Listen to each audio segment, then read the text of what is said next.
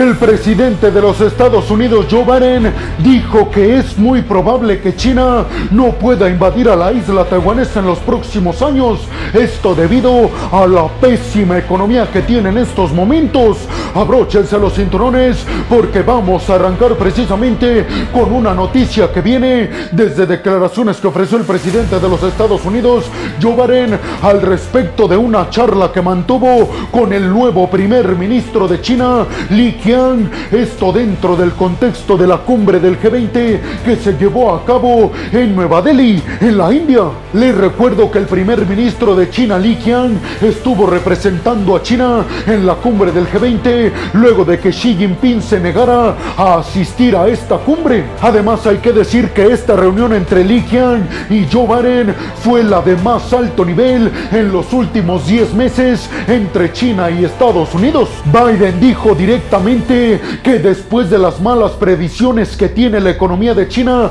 él considera que es prácticamente imposible que durante los próximos años y en un futuro próximo China decida invadir a la isla taiwanesa. Además, Joe Biden especificó de qué hablaron las delegaciones diplomáticas de Estados Unidos y de China, asegurando que como principales temas en la mesa estuvieron la estabilidad mundial y el sur global, pero aseguró que para nada fue una confrontación y que más bien fueron charlas muy significativas y muy provechosas. Biden además aceptó que por supuesto que China y Estados Unidos saben perfectamente las áreas de tensiones que tienen como principales el espionaje, las restricciones económicas, la competencia por la hegemonía global y las alianzas militares y económicas que está tejiendo Estados Unidos en el Indo-Pacífico, porque China las interpreta que son alianzas que está construyendo Washington en contra del propio China. Biden además dijo que él sabe perfectamente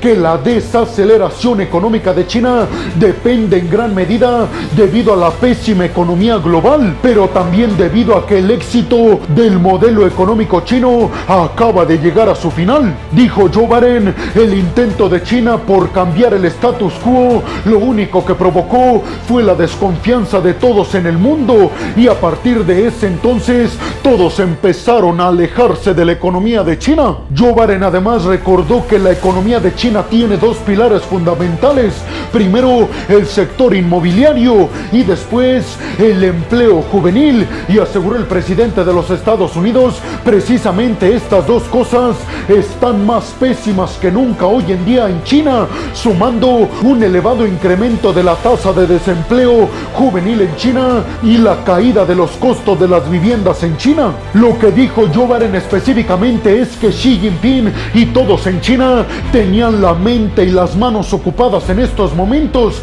y que no podían pensar o actuar en Taiwán porque tenían el problema de la economía, que era sin lugar a dudas, aseguró Joe Biden, el principal objetivo que tiene Pekín en estos momentos y han dejado de pensar en Taiwán. Por otro lado, lamentó que Xi Jinping no asistiera a la cumbre del G20 ya que tenían prevista una reunión cara a cara entre ambos, pero recalcó que está abierto a verlo cara a cara en los próximos meses. ¿Ustedes qué piensan, peregrinos? ¿Creen realmente que el gigante asiático ya no está pensando en invadir la isla taiwanesa? ¿Ustedes creen que debido a la pésima economía de China, entre comillas, hay que decirlo, ya no es probable que invadan a la isla taiwanesa en los próximos años? Y sobre todo les preguntaría, ¿creen como Joe Biden que el boom económico y el milagro económico chino ya llegó a su final? ¿O apenas se está arrancando? Bienvenidos a un nuevo video de geopolítica en el cual, como ustedes ya saben, les voy a platicar lo más importante que ha acontecido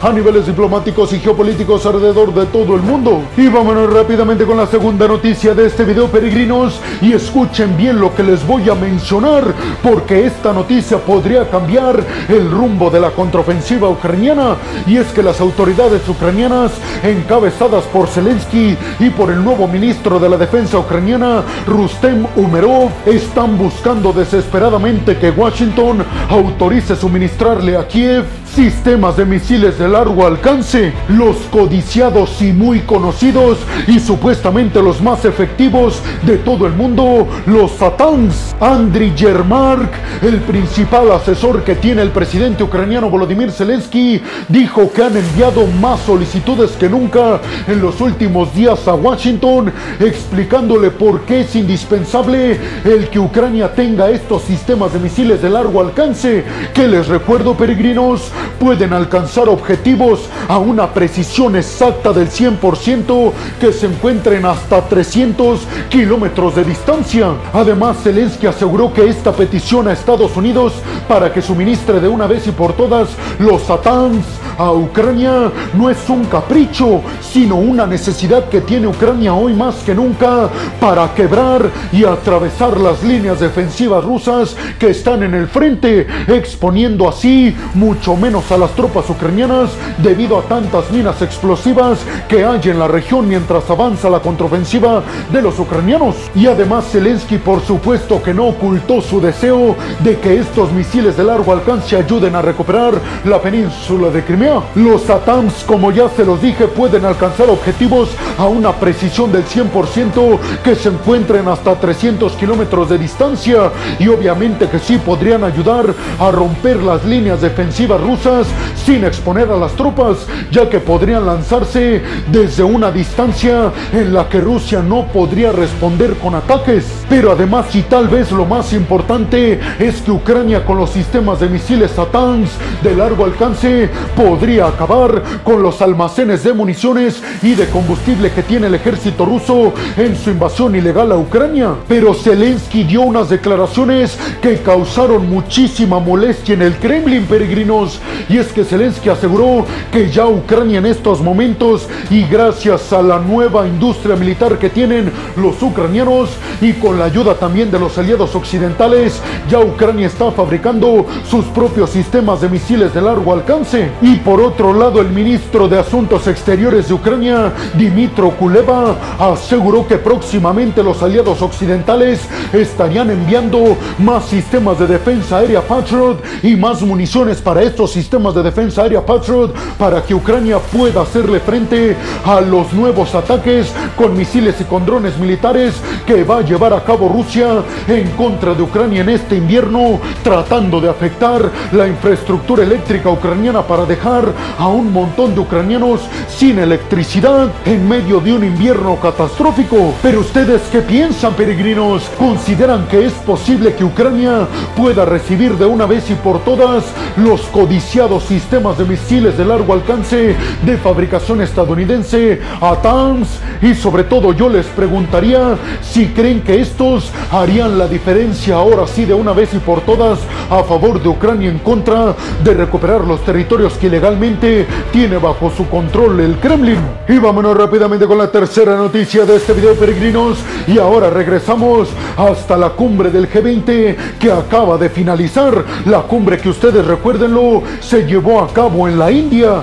y es que precisamente vamos a hablar de la India y de Narendra Modi, el líder de la India, quien aseguró en esta cumbre del G20 que se había llegado a un acuerdo liderado por Brasil, Estados Unidos y la India con respecto a impulsar la transición energética en el mundo, ya que llegaron a un acuerdo para la transferencia y para impulsar el desarrollo de biocombustibles. La alianza se conformó como miembros fundadores por Estados Unidos y Brasil, en un acuerdo que se firmó entre ambos durante la visita de Lula da Silva a la Casa Blanca en Washington. Pero ahora también van a participar la India, Japón, Argentina, Arabia Saudita, Emiratos Árabes Unidos y por supuesto la Unión Europea. La Unión tendrá el principal objetivo de potencializar el comercio de los biocombustibles. Dijeron que uno de sus principales objetivos a corto plazo es además hacer que todos los países en el mundo tengan un más fácil acceso a comprar biocombustibles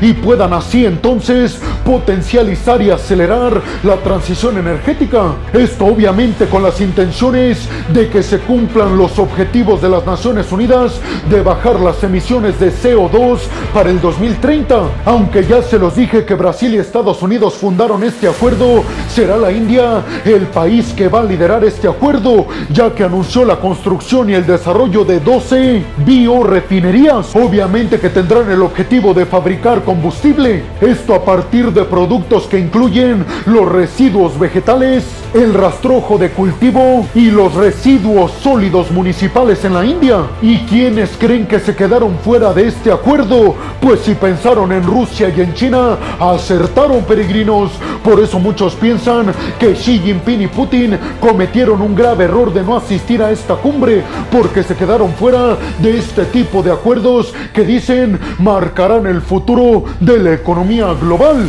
¿Ustedes qué piensan? ¿Creen que la India ha consolidado con este tipo de acuerdos y los que ya les he mencionado en días anteriores sus intereses de competirle a China por el segundo puesto como potencia económica global? Y sobre todo les preguntaría, ¿creen que Putin y Xi Jinping realmente cometieron un grave error al no asistir a la cumbre del G20 y quedarse fuera de este tipo de acuerdos? ¿Creen que Estados Unidos ha retomado más que nunca su participación como líder mundial, agrupando a varios países en este tipo de acuerdos globales? Y vámonos rápidamente con la cuarta noticia de este video peregrinos que tiene que ver con la llegada sorpresiva a la capital ucraniana Kiev de Annalena Baerbock, la ministra de Asuntos Exteriores de Alemania, una visita que tuvo como objetivo la reunión por parte de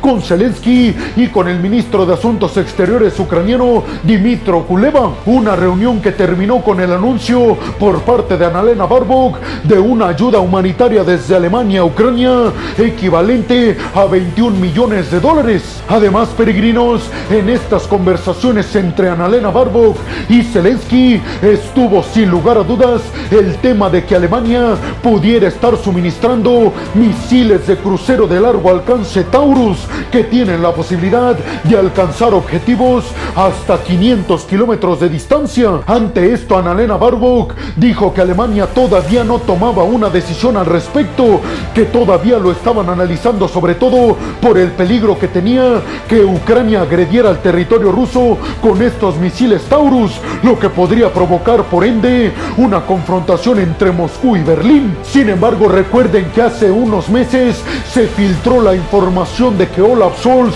el canciller alemán, ya había hablado con varias armamentistas alemanas y que les había encargado inclusive varios misiles de este tipo, misiles de crucero de largo alcance Taurus. Y además en esa noticia en aquel entonces yo les platiqué que se había filtrado la información de que Alemania estaría probando su envío a Ucrania en cuanto estuvieran listos y que llegarían a principios del año siguiente junto con los aviones F-16 que serían precisamente desde donde serían lanzados. ¿Ustedes piensan realmente que Alemania se va a atrever a suministrarle a Ucrania estos misiles de crucero de largo alcance Taurus capaces de alcanzar objetivos que se encuentren hasta 500 kilómetros de distancia? Y sobre todo les preguntaría, peregrinos, ¿creen que en el dado caso de que Ucrania ataque un territorio ruso, eso podría afectar a una confrontación directa entre Rusia y Alemania, un miembro del bloque de la OTAN? Y vámonos rápidamente con la quinta noticia de este video que tiene que ver